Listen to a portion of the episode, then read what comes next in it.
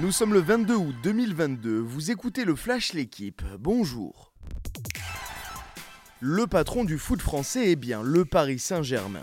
Le PSG a écrasé hier Lille au stade Pierre-Mauroy 7 à 1 en clôture de la troisième journée. Un triplé pour Mbappé, un doublé pour Neymar, une réalisation chacune pour Messi et Hakimi. En 8 secondes, l'international tricolore a inscrit au passage le but le plus rapide de l'histoire de la Ligue 1. Ce troisième succès consécutif permet aux Parisiens de reprendre la tête du championnat.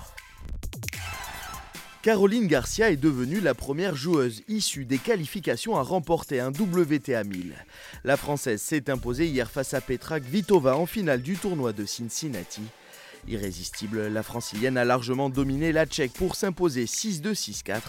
C'est le premier trophée pour Garcia dans un tournoi de ce rang depuis près de 5 ans et un triomphe à Pékin. De bon augure avant l'US Open dans une semaine. Pas de médaille d'or pour la délégation française lors du dernier jour des championnats d'Europe. Le 4 x 100 mètres masculin a décroché l'argent hier derrière les Britanniques. Yann Schrub a lui pris le bronze sur 10 000 mètres. Au total, la France compte 50 médailles dont 11 en or et termine au quatrième rang des nations à Munich. Une seconde place et une avance accrue pour Fabio Quartararo en tête du championnat du monde de MotoGP. Le Français a terminé hier à moins d'une seconde de Francesco Bagnaia lors du Grand Prix d'Autriche.